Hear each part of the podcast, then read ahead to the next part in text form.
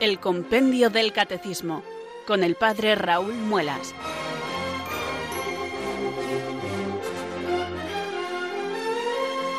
Muy buenas tardes queridos oyentes de Radio María, son las 4, las 3 en Canarias. Aquí comienza una nueva edición del programa El Compendio del Catecismo de la Iglesia Católica. Reciban desde Talavera de la Reina un saludo muy cordial del Padre Raúl Muelas, que un día más les habla desde estos micrófonos de Radio María, la radio de la Virgen, la fuerza de la esperanza. Sed todos bienvenidos.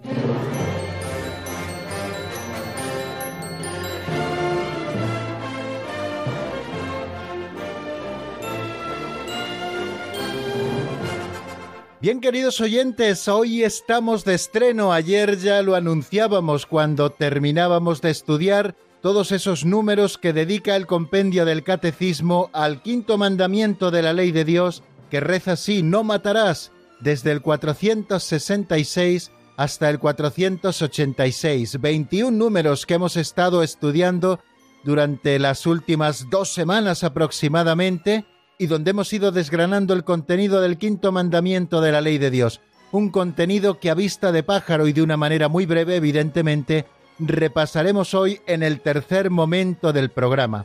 Y después de pasar el quinto mandamiento de la ley de Dios, pues nos encontramos con el sexto mandamiento de la ley de Dios, que también está en esa segunda tabla del Decálogo, un mandamiento que reza así, no cometerás actos impuros, ¿Qué cosas vamos a estudiar en este sexto mandamiento de la ley de Dios que corresponde a la persona humana frente a la propia identidad sexual? ¿Qué es la castidad? ¿Qué supone la virtud de la castidad? ¿De qué medios disponemos para ayudarnos a vivir la castidad? ¿De qué modos están todos llamados a vivir la castidad? ¿Cuáles son los principales pecados contra la castidad?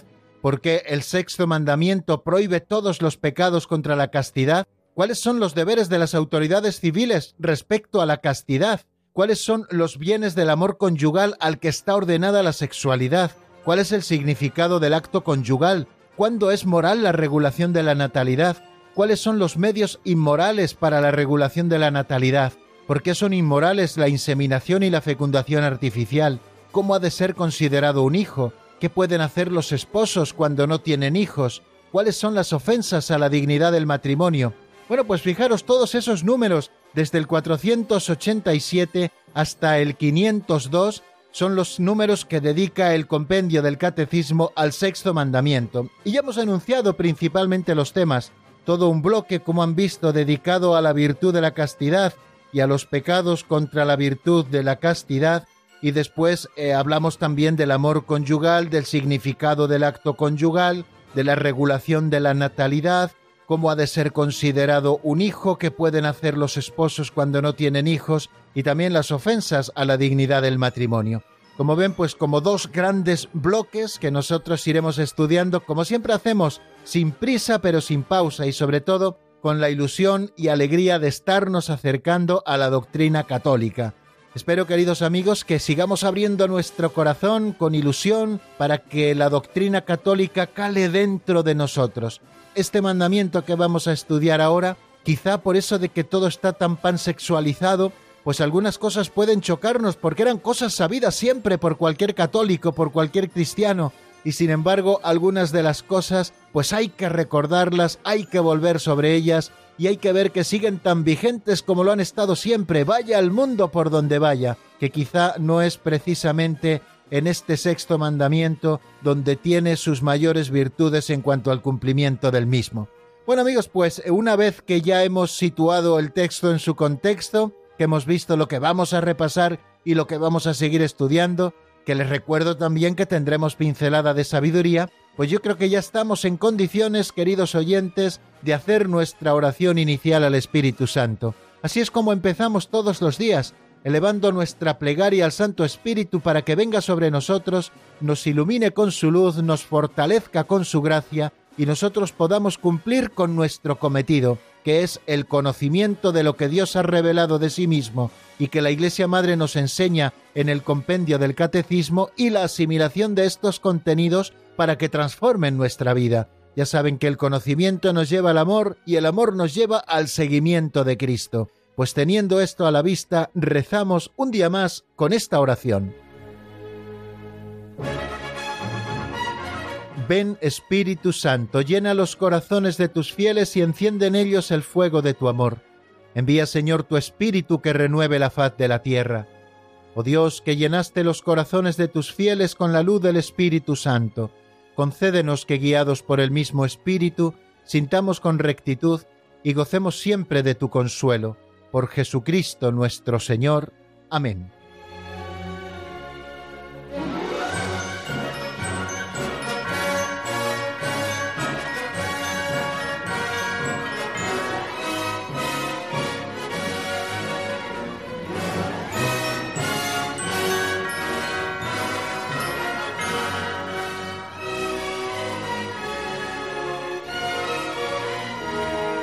Damos un pasito más, queridos amigos, en el desarrollo de nuestro programa, abriendo nuestro libro auxiliar titulado Pinceladas de Sabiduría, un libro que da título también a esta sección. Así hemos titulado a nuestra catequesis práctica o a nuestro aperitivo catequético. La función del aperitivo es abrir el apetito para luego poder disfrutar de los manjares. Y eso es lo que pretende hacer esta catequesis práctica inicial que hacemos a propósito siempre de una pincelada de sabiduría.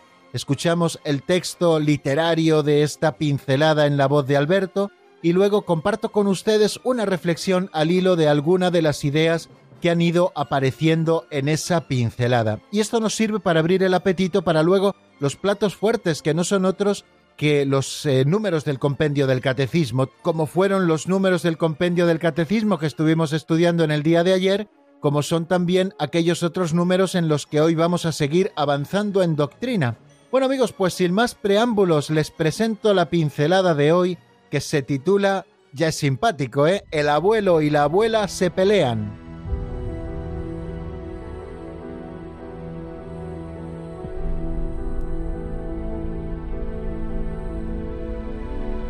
El abuelo y la abuela se pelean.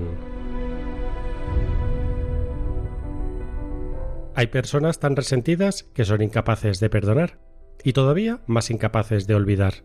A veces se sienten generosas y dicen perdono, pero no olvido. Eso no vale.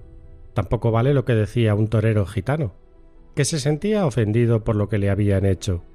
Yo, como cristiano, le perdono, pero como gitano no. Jesús en el Evangelio nos pide más generosidad. Él mismo excusó a los que le crucificaban. El abuelo y la abuela se habían peleado y la abuela no quería dirigir la palabra a su marido. Al día siguiente, el abuelo ya había olvidado la pelea, pero por más que intentaba no podía hacerla hablar. Entonces el abuelo se propuso ponerla nerviosa. Empezó a revolver armario y cajones hasta el fondo. La abuela no se pudo contener y le gritó airada ¿Se puede saber qué andas buscando? Lo he encontrado, gracias a Dios, respondió el abuelo. Tu voz.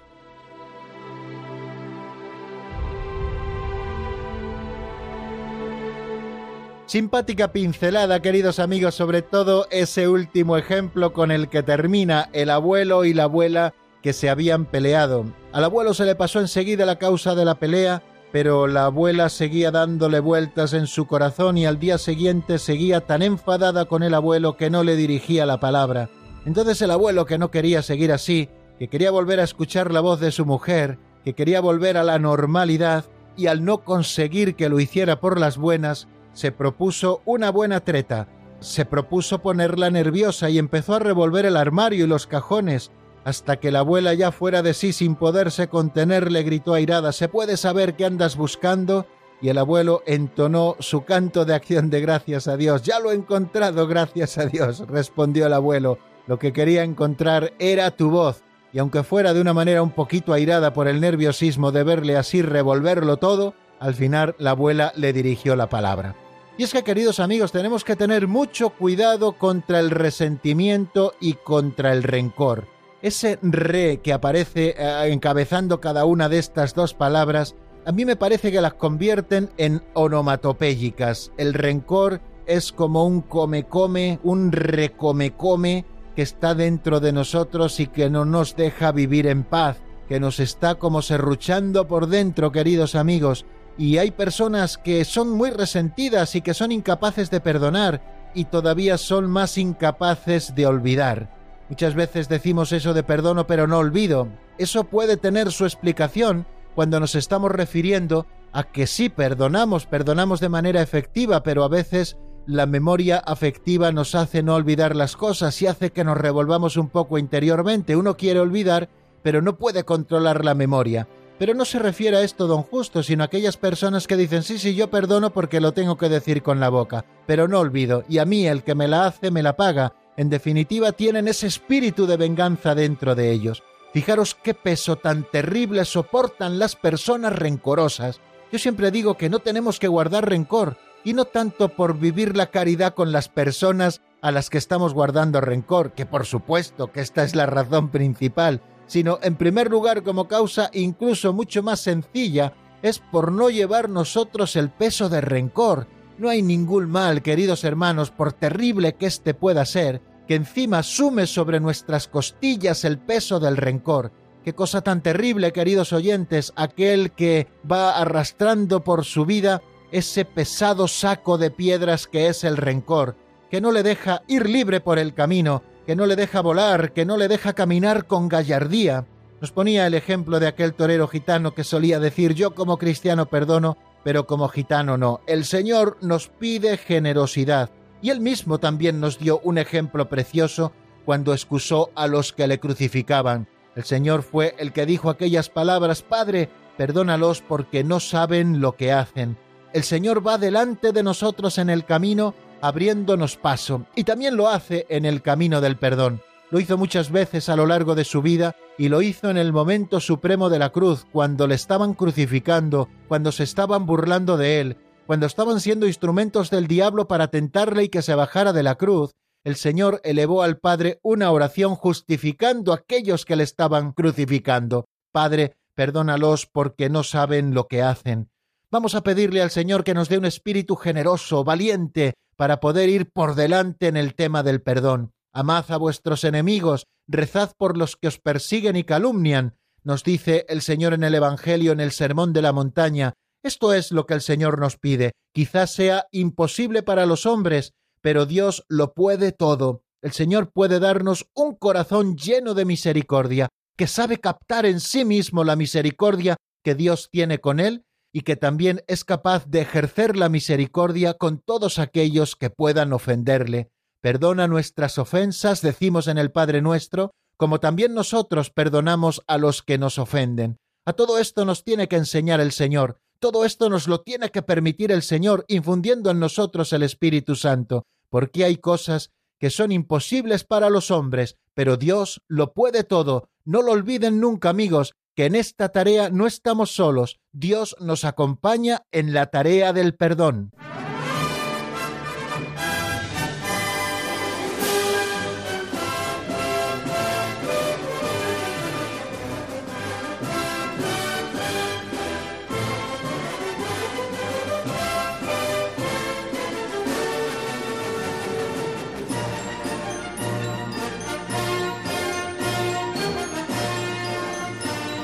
Hoy el repaso de lo visto en el día anterior va a ser un poquito especial porque, como saben, ayer terminamos de estudiar el quinto mandamiento de la ley de Dios, que nos manda no matarás, y vamos a hacer como una visión panorámica de los 21 números que el compendio dedica precisamente a la explicación de este mandamiento.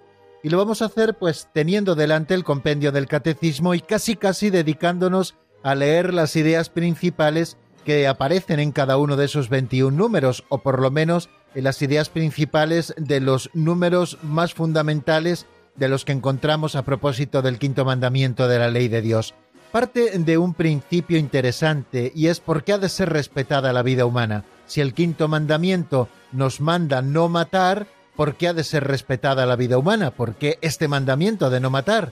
Y nos da una explicación muy sencilla pero muy profunda la vida humana ha de ser respetada porque es sagrada. Una cosa sagrada, decíamos cuando estudiábamos precisamente este número, es algo que pertenece a Dios, y la vida humana es sagrada porque pertenece a Dios. Pertenece desde el comienzo mismo de la vida, porque supone una acción creadora de Dios, una verdadera acción creadora de Dios, y permanece para siempre esa vida en relación especial con el Creador, que nos ha dado el ser al principio pero que también nos sostiene en el mismo ser, y también tiende a su Creador como a su fin único. quiere decir que la vida humana es sagrada porque tiene a Dios en su principio, tiene a Dios en su desarrollo y tiene a Dios como a su único fin. Por lo tanto, a nadie le es lícito destruir directamente a un ser humano inocente porque es gravemente contrario a la dignidad de la persona y a la santidad del Creador. Él nos lo manda positivamente. En el libro del Éxodo, en el capítulo 23, se dice, no quites la vida del inocente y justo. Y después de hablarnos de este principio fundamental, se pregunta por qué la legítima defensa de la persona y de la sociedad no va contra esta norma. Cuando hablábamos de legítima defensa, ¿a qué nos referíamos? Nos referíamos a defender nuestra propia vida frente a una agresión injusta que intenta arrebatarnos la vida. Y nosotros tenemos que defender nuestra vida, es un derecho y a veces también una obligación frente a aquellos que quieran arrebatárnosla. Y a veces en la defensa de esa vida, cuando nosotros ponemos una fuerza proporcionada a la fuerza que ejercen sobre nosotros para arrebatarnos la vida, muchas veces también podremos asestar un golpe mortal a la persona que viene a arrebatarnos nuestra existencia. ¿Por qué entonces la legítima defensa de la persona y de la sociedad no va contra esta norma? Nos dice el compendio que con la legítima defensa se toma la opción de defenderse y se valora el derecho a la vida propia o del otro, pero no la opción de matar. La legítima defensa nunca busca matar directamente. La legítima defensa, para quien tiene la responsabilidad de la vida de otro, puede también ser un grave deber y no debe suponer un uso de la violencia mayor que el necesario.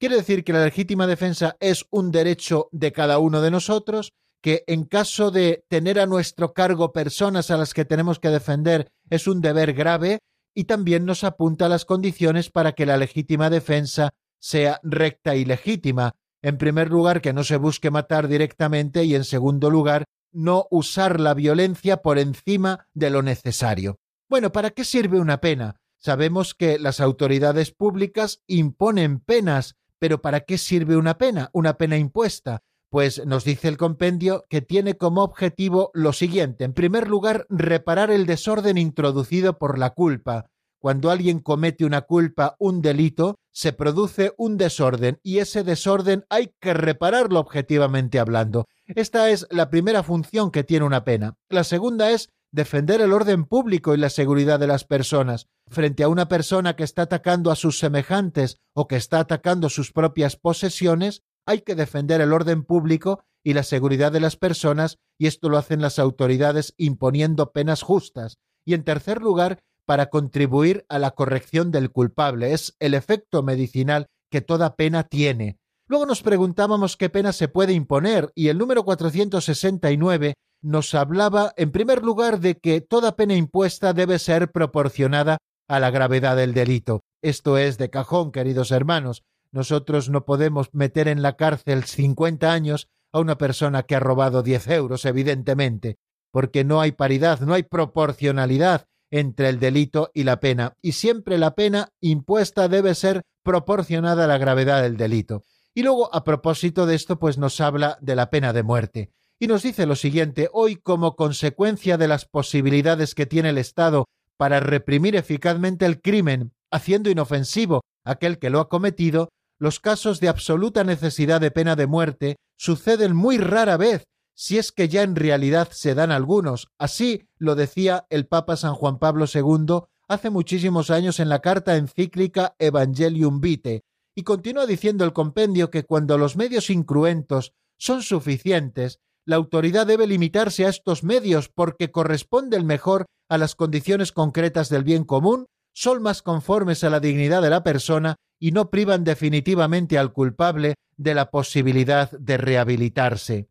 Y para terminar de explicar ese número 469 que nos habla principalmente de la pena de muerte, terminamos con unas palabras del Catecismo Mayor de la Iglesia en su nueva redacción donde se dice, por tanto la Iglesia enseña a la luz del Evangelio que la pena de muerte es inadmisible porque atenta contra la inviolabilidad y la dignidad de la persona. Esto está sacado en un discurso del Santo Padre Francisco con motivo del 25 aniversario del Catecismo de la Iglesia Católica, y la Iglesia se compromete también con determinación en la abolición de la pena de muerte en todo el mundo. Un número central eh, en el estudio del quinto mandamiento de la ley de Dios es el 470, que se pregunta qué prohíbe el quinto mandamiento. Y nos dice lo siguiente, el quinto mandamiento prohíbe, como gravemente contrarios a la ley moral, primero, el homicidio directo y voluntario y la cooperación al mismo. En segundo lugar, el aborto directo, querido como fin o como medio, así como la cooperación al mismo bajo pena de excomunión, porque el ser humano desde el instante de su concepción, ha de ser respetado y protegido de modo absoluto en su integridad. En tercer lugar, nos habla de la eutanasia directa, que consiste en poner término, con una acción o una omisión de lo necesario, a la vida de las personas discapacitadas, gravemente enfermas o próximas a la muerte. Y cuarto, nos hablaba también del suicidio y de la cooperación voluntaria al mismo, en cuanto es una ofensa grave al justo amor de Dios, de sí mismo y del prójimo. Por lo que se refiere a la responsabilidad del suicidio, ésta puede quedar agravada en razón del escándalo o atenuada por particulares trastornos psíquicos o graves temores. Y luego, a partir de ese número 470, donde se habla del homicidio directo y voluntario, del aborto directo, de la eutanasia directa y del suicidio y de la cooperación al mismo, pues luego nos va sacando diversos temas relacionados con estos que aparecen como actos gravemente contrarios contra la ley moral y que prohíbe el quinto mandamiento. Nos habla de qué tratamientos médicos se permiten cuando la muerte se considera inminente. ¿Qué tratamientos médicos se permiten? Pues los cuidados que se deben de ordinario a una persona enferma no pueden ser legítimamente interrumpidos y por cuidados ordinarios entendemos en primer lugar la alimentación, en segundo lugar la hidratación, en tercer lugar la compañía, en cuarto lugar la limpieza y el aseo, en quinto lugar las comodidades propias del enfermo, en sexto lugar los tratamientos ordinarios y también los tratamientos paliativos que le hagan aminorar un poco el dolor, todos estos no pueden ser legítimamente interrumpidos. Son legítimos, decíamos también, el uso de analgésicos no destinados a causar la muerte, y legítima también es la renuncia al encarnizamiento terapéutico, esto es, a no dejar morir en paz a la persona cuando ya le ha llegado el momento y cuando los tratamientos son desproporcionados y no consiguen absolutamente nada. El número 471 describe el encarnizamiento terapéutico como la utilización de tratamientos médicos desproporcionados y sin esperanza razonable de resultados positivos. También nos habla de por qué la sociedad debe proteger a todo embrión. Nos dice por el derecho inalienable a la vida de todo individuo humano desde su concepción, y este ha de ser un elemento constitutivo de la sociedad civil y de su legislación. Cuando el Estado no pone su fuerza al servicio de los derechos de todos y en particular de los más débiles, y nadie más débil que un embrión que no puede defenderse en el lugar donde en teoría tenía que estar más seguro, que es el vientre de su madre, bueno, pues cuando el Estado no pone su fuerza al servicio de los derechos de todos y en particular de los más débiles, entre los que se encuentran los concebidos y aún no nacidos, quedan amenazados los fundamentos mismos de un Estado de Derecho. Y esto podemos comprobarlo en todos los estados occidentales donde está aprobada con mayor o menor profusión la ley del aborto, que no solamente ha despenalizado este crimen, sino que además lo ha convertido en un derecho de la madre, entre comillas, un pseudo derecho. Qué pena y qué tristeza, queridos amigos, y cómo estamos amenazando los fundamentos mismos del Estado de Derecho cuando estamos negando los derechos de los más débiles. ¿Cómo se evita el escándalo? También lo tratábamos. El escándalo es inducir a otra persona a obrar el mal, y esto se evita respetando el alma y el cuerpo de la persona. Pero si se induce deliberadamente a otros a pecar gravemente, se comete una culpa grave. Recuerden las palabras del Señor en el Evangelio. Aquel que escandalice a uno de estos mis pequeños, más le valdría que le ataran una piedra de molino de esas que mueven los asnos y lo arrojaran al mar. Y también el Señor dice, es inevitable el escándalo, pero hay de aquel que lo causa. Hablábamos también de los deberes que tenemos hacia nuestro cuerpo, hablábamos del cuidado de la salud física, de la propia y de los demás, evitando siempre también el culto al cuerpo y toda clase de excesos, o sea que nos apunta este número 474 que tenemos que evitar dos extremos. Por una parte, el culto al cuerpo, que es un neopaganismo, y por otra parte, los excesos que arruinan nuestra salud. Ha de evitarse el uso de estupefacientes que causan gravísimos daños a la salud y a la vida humana, y también el abuso de los alimentos, del alcohol, del tabaco y de los medicamentos. ¿Cuándo son moralmente legítimas las experimentaciones científicas? También de esto hablábamos sobre personas o sobre grupos humanos y decíamos que son moralmente legítimas si están al servicio del bien integral de la persona y de la sociedad, sin riesgos desproporcionados para la vida y la integridad física y psíquica de los sujetos, oportunamente informados y contando con su consentimiento. O sea que para que sean moralmente legítimas estas experimentaciones científicas, médicas o psicológicas sobre personas o sobre grupos de personas, eh, estas son las condiciones. No deben correrse riesgos desproporcionados para la vida y la integridad física y psíquica. También los sujetos han de ser oportunamente informados y han de contar siempre con el consentimiento de las personas sobre las que se van a hacer estos experimentos. También hablábamos de si se permiten el trasplante y la donación de órganos antes y después de la muerte. El trasplante de órganos entre vivos es moralmente aceptable con el consentimiento del donante y sin riesgos excesivos para él. Y también para el noble acto de la donación de órganos después de la muerte hay que contar con la plena certeza de la muerte real del donante. ¿Qué prácticas son contrarias al respeto a la integridad corporal de la persona humana? Pues nos hablaba de las siguientes los secuestros de personas y la toma de rehenes, el terrorismo, la tortura, la violencia y la esterilización directa, las amputaciones y mutilaciones de una persona están moralmente permitidas sólo por los indispensables fines terapéuticos de las mismas. Bueno, pues eso, los secuestros de personas, la toma de rehenes, el terrorismo, la tortura, la violencia, todo esto, la esterilización directa, son prácticas contrarias al respeto a la integridad corporal de la persona humana y son pecados gravísimos. ¿Qué cuidados deben procurarse a los moribundos? Pues ya lo anunciábamos también en uno de los números anteriores pero ahora en el 478 no se centra tanto en los cuidados materiales cuanto en los cuidados espirituales, porque los moribundos tienen derecho a vivir con dignidad los últimos momentos de su vida terrena, sobre todo con la ayuda de la oración y de los sacramentos que preparan al encuentro con el Dios vivo. ¿Cómo deben ser tratados los cuerpos de los difuntos? Pues deben ser tratados con respeto y caridad.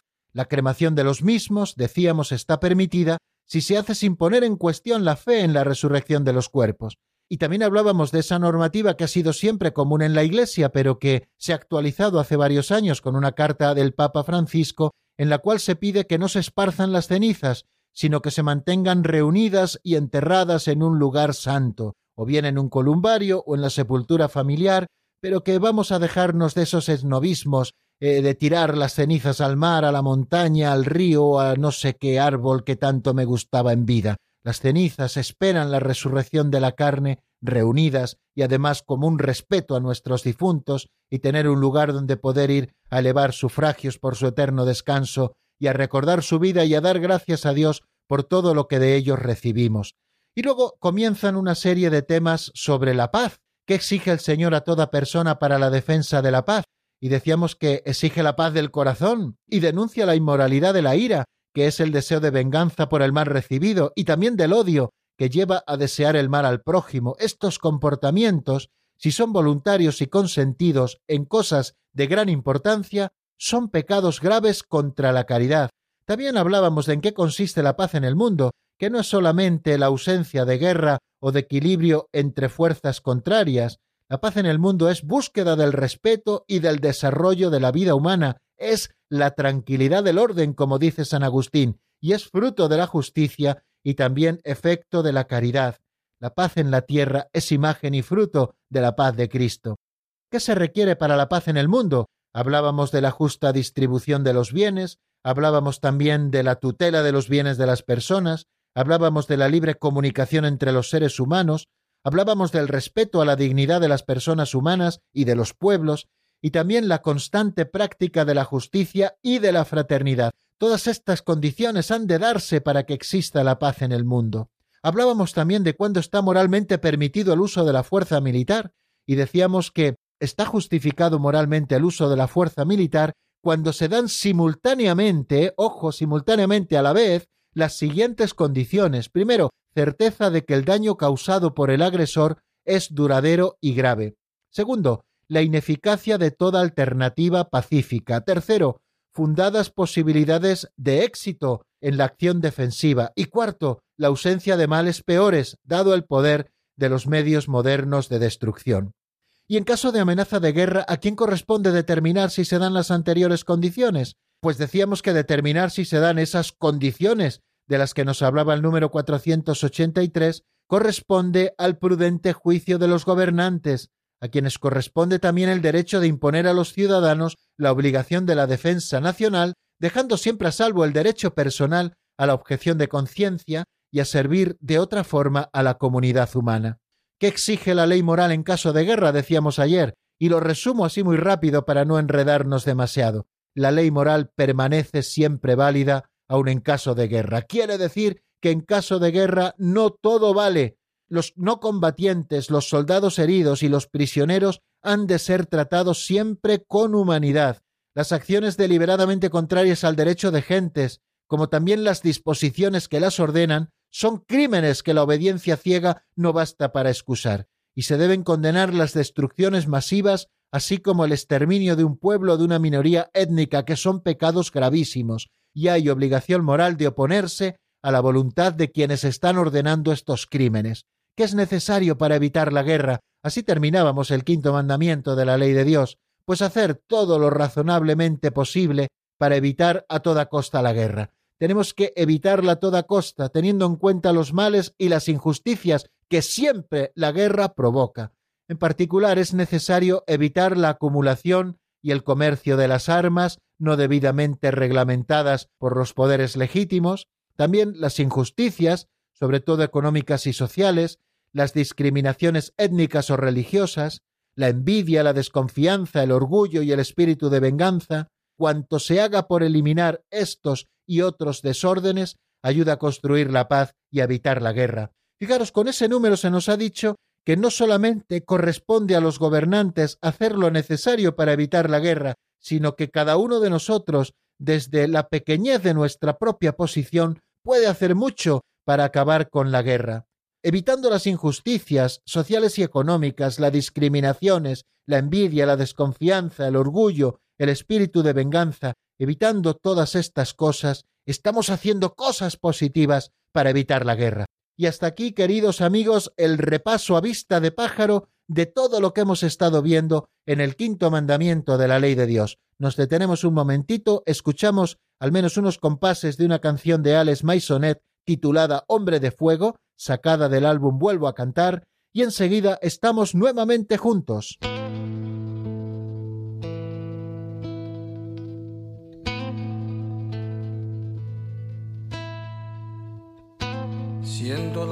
De Dios inundó este lugar. Si tú también lo sientes, comienza ahora a glorificar. Veo el pueblo alabando y puedo sentir la presencia del Maestro que está pasando muy cerca de mí.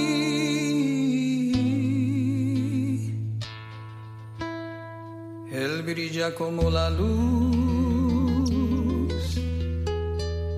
su mirada destruye murallas,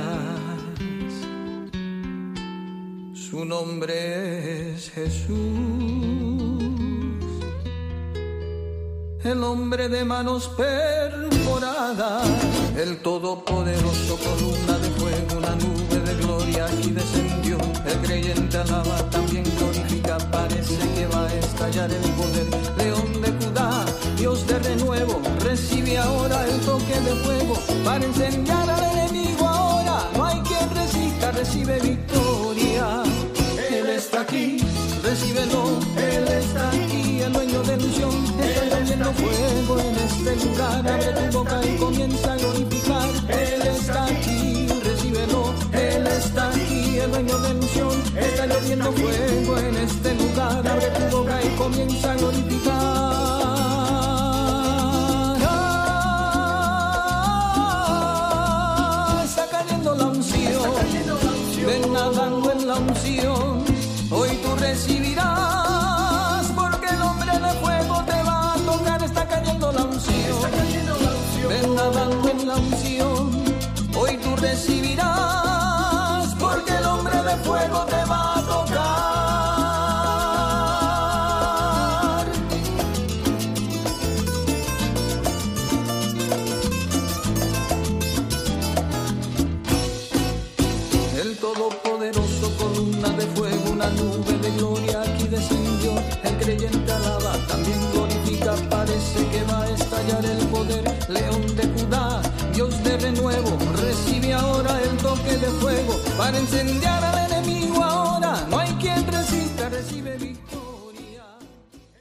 Están escuchando el Compendio del Catecismo con el Padre Raúl Muelas.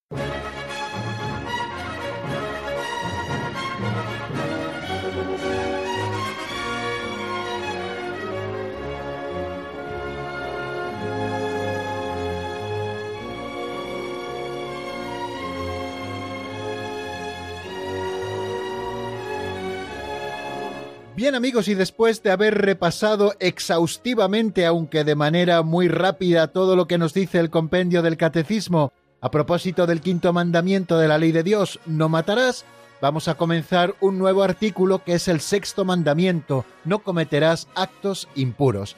Ya les he presentado al comienzo de nuestro programa, queridos oyentes, cuáles son las preguntas que desarrollaremos a lo largo de todos los números que dedica el compendio a este sexto mandamiento. Así que, si les parece, vamos a comenzar con la primera, que corresponde a la persona humana frente a la propia identidad sexual. Eso es lo que se pregunta el número 487, y esto es lo que responde el compendio que escuchamos en la voz de Marta Jara.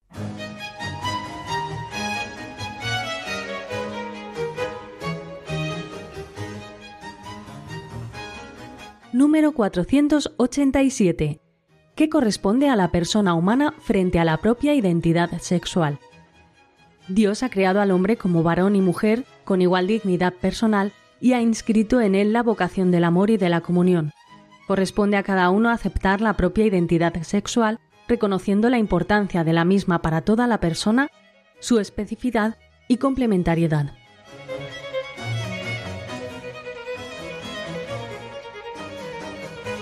Este primer número que dedica el compendio, el 487, al sexto mandamiento de la ley de Dios, nos está hablando de que Dios nos ha creado con una igual dignidad, pero con una identidad sexual diferente. Dios ha creado al hombre como varón y como mujer, con igual dignidad personal, y ha inscrito en él la vocación del amor y de la comunión. Corresponde a cada uno aceptar la propia identidad sexual, reconociendo la importancia de la misma para toda la persona, su especificidad y complementariedad. Bueno, pues como ven, queridos amigos, en poquitas palabras nos está diciendo muchas cosas el compendio del catecismo, que hemos sido creados por Dios a su imagen y semejanza y hemos sido creados con diferenciación sexual, como varones o como mujeres, con igual dignidad personal, por supuesto, y Dios ha inscrito precisamente por esa diversidad sexual de ser varón o ser mujer, ha inscrito en el hombre, en el ser humano, la vocación del amor y de la comunión. Corresponde, por tanto, a cada uno aceptar la propia identidad sexual, reconocernos y querernos como varones o como mujeres, reconociendo la importancia que tiene esta identidad sexual para toda la persona y también reconociendo lo específico de cada uno de estos sexos y también lo que es complementario. Bueno, pues una primera cosa que debe quedarnos clara es esa primera afirmación que está haciendo el compendio del catecismo como respuesta al 487. Dios ha creado al hombre como varón y mujer, con igual dignidad personal y ha inscrito en él la vocación del amor y de la comunión. Fijaros que cuando Dios crea el mundo, así lo vemos en el primer relato del libro del Génesis, su palabra va haciendo todas las cosas. Dios pronuncia su palabra y su palabra es creadora. Dios dice que exista la luz y existe la luz. Dios dice que exista el agua y existe el agua, que existan los animales, los cuadrúpedos, los peces, que exista el mundo. Dios va pronunciando su palabra y va haciendo todas las cosas. Pero también lo vemos en el libro del Génesis, en esos relatos de la creación, cuando Dios decide coronar su creación, crea al ser humano y su palabra no sólo habla para que sea una realidad el ser humano, sino que también su palabra se comunica y dialoga con ese ser humano que ha sido creado. Por tanto, Dios hace del ser humano un ser de diálogo y de relación. El ser humano se descubre a sí mismo cuando, al ver a la mujer, así también lo vemos en el libro del Génesis, descubre a alguien que tiene la misma naturaleza y la misma dignidad que él, Así nace la familia, queridos amigos, como un proyecto de dignidad, de amor, de relación, de diálogo y de una historia compartida. Desde el principio, Dios hace, por tanto, que la familia sea una historia de dos, que se hace fuente de otras relaciones basadas en la carne y en la sangre y basadas también en el amor. Esta es la gran noticia para la familia en el mundo moderno. Y la gran noticia es que en su genética, en la genética de la familia, está la relación y no la división, el amor y no el odio, la fecundidad y no la esterilidad, el respeto y no la competición, la victoria sobre el mal y no el dominio de la muerte y del pecado, y esta buena noticia para toda la humanidad, que en la familia, en su propia genética está todo esto que hemos dicho, pues la buena noticia es que el Hijo de Dios, cuando ha venido al mundo, Jesucristo, lo ha hecho también para volver a hacer brillar su plano original, y lo hace a través de su palabra y de su obra, y lo hace a través de su amor y de su entrega, más fuertes que cualquier fragilidad. Bien, una vez más en nuestra explicación partimos de esa verdad que hemos repetido tantas veces, que Dios nos ha creado a su imagen y semejanza, y nos ha creado como hombres o como mujeres.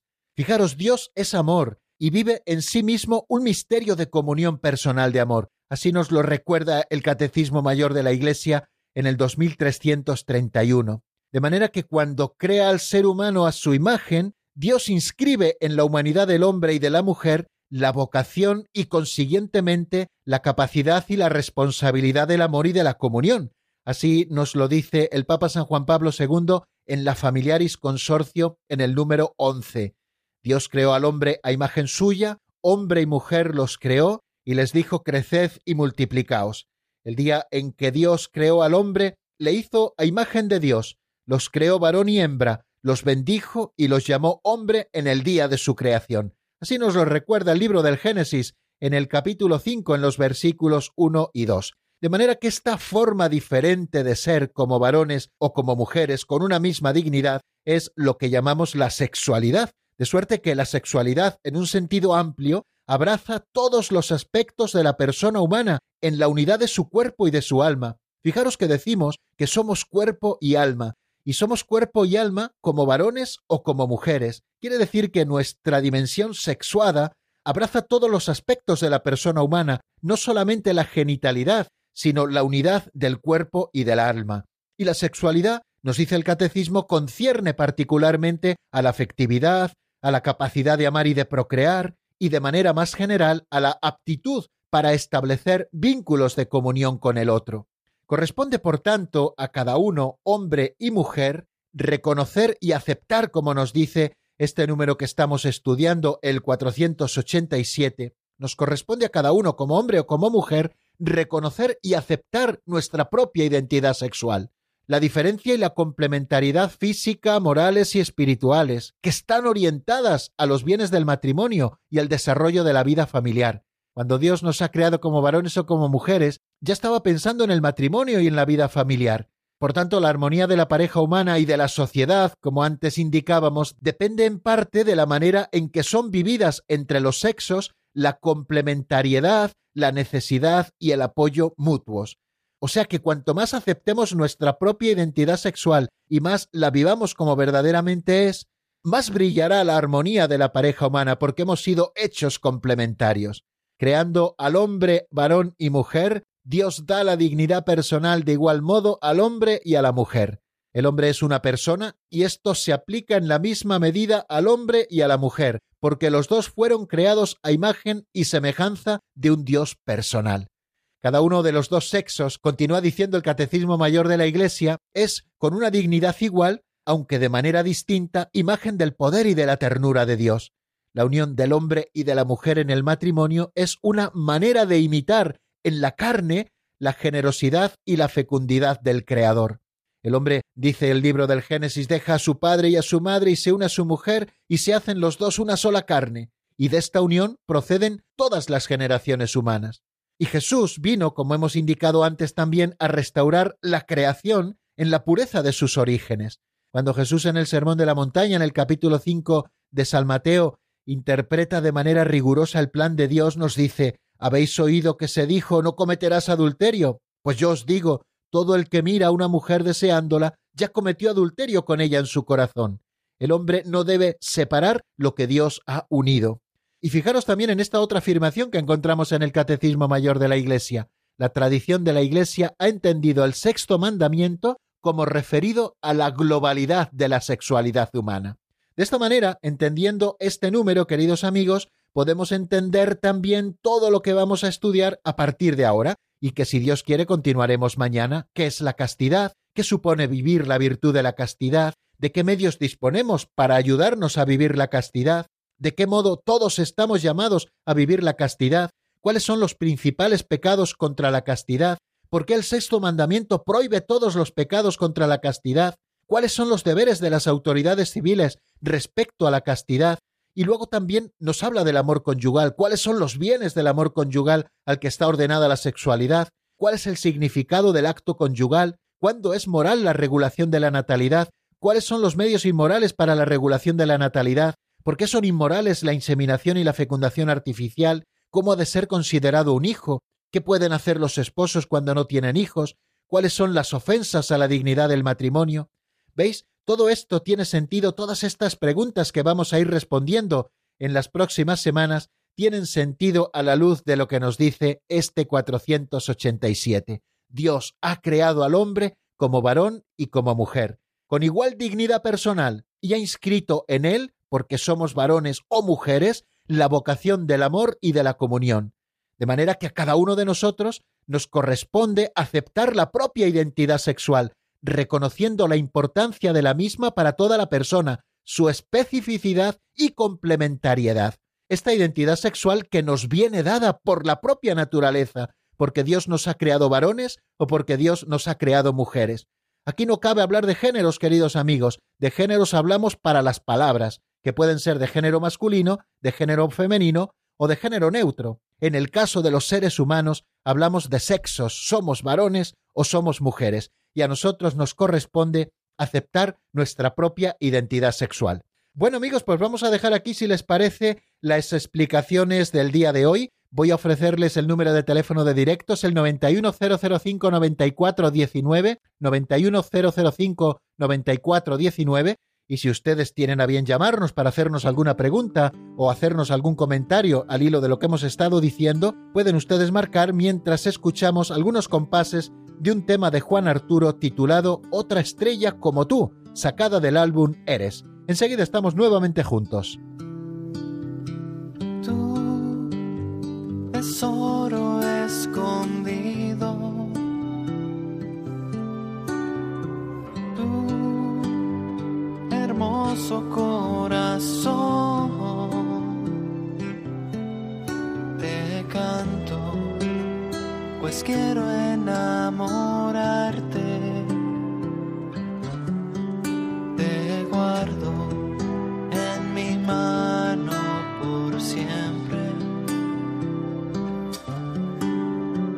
Cosas más bellas que he creado no he podido crear a nadie como tú. Sé que a veces sientes soledad. Sé a veces estás triste.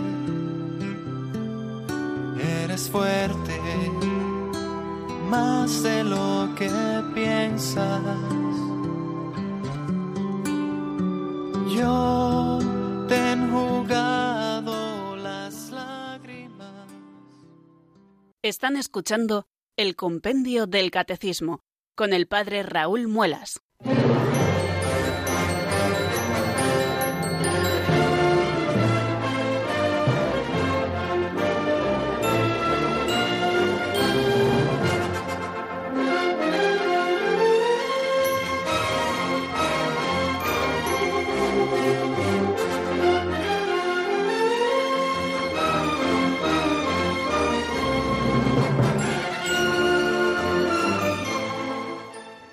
Bueno, queridos amigos, nos acercamos poquito a poco a las 5 de la tarde y estamos aprovechando estos últimos cinco minutos de programa para darles la posibilidad a aquellos que lo deseen de marcar nuestro número de teléfono de directo, que es el 91005-9419. 91005-9419. Hemos escuchado, queridos amigos, eh, una canción preciosa de Juan Arturo, no la, hemos, no la hemos podido escuchar entera, se titula Otra estrella como tú, que está sacada del álbum Eres y que yo les recomiendo, queridos oyentes, que si pueden quizá la busquen en YouTube porque seguramente esta canción se encuentra allí y la puedan escuchar entera porque verdaderamente era preciosa. Pero bueno, no hemos querido interrumpirla para dejar algunos minutitos por si ustedes tenían a bien el marcar nuestro número de teléfono y eh, hacernos alguna pregunta. Vamos a por la primera llamada que nos llega en este caso desde Reus. Allí está nuestro amigo José María, al que ya echábamos de menos porque hacía tiempo que no nos llamaba al programa. Buenas tardes y bienvenido, José María. Muy bien, gracias. Mire, yo se refería a lo de matar, del quinto mandamiento. A ver, me parece que me gustaría que interpretara un poco uh, la manera como nos ha amado Jesucristo. Cuando dice, el que quiera vivir en mí, vida en gracia de Dios, tiene que morir a la vida en pecado mortal que nos hace imagen de Satanás. O sea, el que no quiera perder la vida esa de imagen de Satanás no puede nacer a la vida de imagen de, de Dios. Vale, si, si, si para amarnos como Jesús nos ha amado, tenemos que morir o matar en nosotros a los que amamos, también tenemos que amarlos así, ayudando a que se, nieguen a sí mismos y mueran a la vida de pecado. Y si vamos a Jesucristo, nos dice a los pecadores, yo te perdono, pero ve si no peques más. O sea, la cosa de matar hay que, hay que sacrificar la vida de, imagen de Satanás que somos en la carne, que la carne confía ser feliz pecando aunque queramos vivir en gracia de Dios, siempre tenemos la carne. O sea, ¿cómo morir a esa carne? Bueno, nada más. Muy bien, pues muchísimas gracias, don José María, por su llamada de esta tarde. Y efectivamente, bueno, cuando nosotros hablamos del mandamiento no matarás, pues evidentemente basándonos un poquito en el número 466, que es el primero de todos los que dedica el compendio del catecismo al quinto mandamiento de la ley de Dios, nos habla de que la vida humana debe ser respetada porque es sagrada y desde el comienzo pues supone esa acción creadora de Dios, permanece para siempre en relación especial con su creador y tiende siempre al creador como a su único fin y a nadie le es lícito destruir directamente a un ser inocente porque es gravemente contrario a la dignidad de la persona y a la santidad del creador. No quites la vida del inocente y del justo. En ese sentido, nosotros, queridos amigos, estamos hablando de, eh, no matar, ¿eh? de no matar. Eh, ahora, mm, también tenemos que tener en cuenta cómo el Señor nos dice que tenemos que morir al hombre viejo que hay en nosotros para renacer de nuevo a la vida que Él quiere darnos.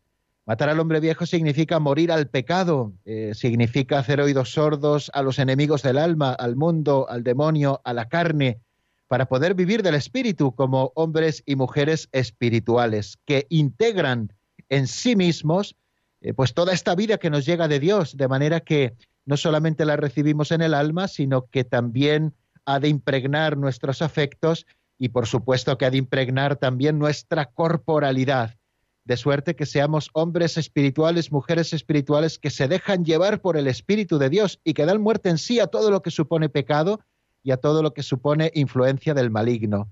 Pues eh, en este sentido nos habla el Señor de que tenemos que matar eh, a, nosotros mismos. Vamos a dar paso a la segunda llamada, eh, aunque tiene que ser muy breve. Es nuestra amiga Nieves desde Cádiz. Buenas tardes, bienvenida. Buenas tardes, Mire, mm, de lo que acaba de, digamos, terminar del compendio de No Matarás, quisiera hacerle una pregunta. Muy bien. Yo voy por 81 años y hace eh, unos cincuenta y tantos años yo me hice dos abortos. Yo me he confesado en Lourdes, en Mengullori, en Fátima, pero resulta que dice que es, es comulgada. Le, le estaba escuchando a usted. He estado llorando y todo. Digo, ¿será que el Señor no me perdona? Bueno, no nada más lejos de la realidad, ¿eh? Eh, lo explicamos en su momento cuando eh, nos estuvimos refiriendo al aborto directamente buscado, de ese que nos habla el 470, el aborto directo, querido como fino como medio, así como la cooperación el mismo, al mismo, tiene pena de excomunión. Quiere decir que es un pecado que además está grabado por una pena por parte de la Iglesia. Pero cuando existe el arrepentimiento, eh, se nos perdona el pecado y la Iglesia también, cuando lo hacemos debidamente, también nos levanta la pena, la pena de la excomunión.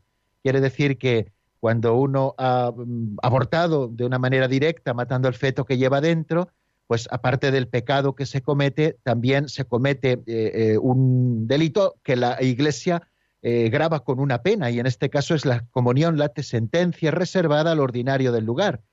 De manera que, bueno, pues uno tiene que confesarse ante un sacerdote que tenga las facultades para poder perdonar ese pecado y levantar esa pena. el Papa Francisco nos concedió a todos los sacerdotes, creo que hace ya un par de años, la facultad de levantar esa pena, la pena que viene aneja al pecado del aborto. Pero eso no quiere decir que no esté usted perdonada. Usted ha confesado su pecado, usted ha confesado su pecado eh, en distintos santuarios. Eh, seguramente en esos santuarios eh, los sacerdotes que estén atendiendo confesiones, si le, si le absolvieron, es porque tenían facultad para poder absolverla del pecado y también de la pena, y entonces está usted perdonada, claro que sí eh, claro, eh, lo que eh, otro, otro paso importante es que también usted tiene que perdonarse a sí misma. Usted le ha pedido perdón a Dios, pero también usted debe perdonarse a sí misma. Creo que eso es importante, porque Dios perdona de corazón a aquellos que se arrepienten, aquellos que se acercan arrepentidos a recibir su perdón. De manera que, bueno, aunque podríamos hablar un día un poquito más largo y tendido del tema, si a usted le han absuelto y usted se ha acercado con las verdaderas disposiciones de arrepentimiento, su pecado está perdonado y la pena está levantada también. Así que eh, no desespere usted de la misericordia de Dios, ni mucho menos, porque Dios es eternamente misericordioso. Y aquí lo dejamos, amigos, porque nos hemos pasado bastante de tiempo. La bendición de Dios Todopoderoso, Padre, Hijo y Espíritu Santo, descienda sobre vosotros y permanezca para siempre. Amén. Hasta mañana, si Dios quiere, amigos.